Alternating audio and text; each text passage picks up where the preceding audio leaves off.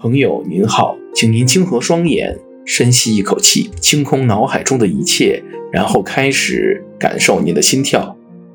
朋友您好，欢迎您回到金风堂的个人空间，这里是本空间第四十一期节目的现场。今天呢，我继续来聊有关潜意识恐惧的问题，还是关于我自己的心潜意识恐惧到底是如何形成的？思考清楚这个问题呀、可以有助于帮助我在以后对自己的训练中排除呃潜意识恐惧给自己带来的影响。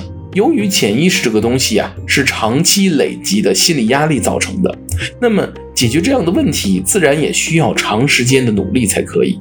这个过程会充满痛苦和艰辛。互害型的社会关系是于超兄在自己的频道中提到的一个观点，在他看来，中国当前的父母和学校教育。本质上是为了可以在人的心中构建一个互害型的社会。他们口中的社会呢，人和人之间彼此必然是互相伤害的，关系越紧密，伤害的可能就越大，程度也就越深。这是个非常有趣的思路，因为回想起来，我自己的父母从教育方式来讲也是这样的。一方面是因为他们确实处于一个极度丛林化、极度危险的社会关系当中，而他们总是那个被别人伤害的目标，这就给他们一种对于社会强烈不安的感觉。中国古语讲，良好的社会应该是每家夜不闭户才对。然而，在中国现在可以这样吗？那些不敢夜不闭户的社区，必然存在让人感到极度不安的因素。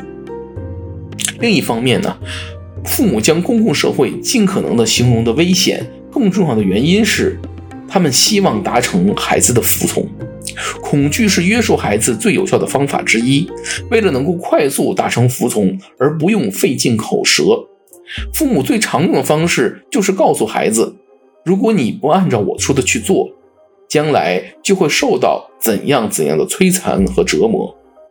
通常来讲呢，这样的摧残和折磨其实是不存在的，至少是小概率的事件。比如不吃饭就长不大，长不大别人就会鄙视甚至欺负你；比如不好好学习，将来进入社会就没有任何尊严可言，就会变成其他人的奴隶，被踩在脚下。为了证明自己这套理论，父母最简单的方法就是通过亲自对其他弱者的伤害，甚至是直接对自己的孩子进行伤害。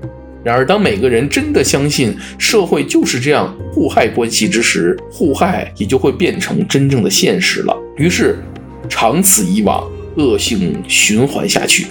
好了，今天的节目就到这里，感谢您的时间和信仰。现在，请深呼一口气。睁开您的双眼，重新开启您的意识，回到您来自的那个现实世界中去吧。愿神与您同在。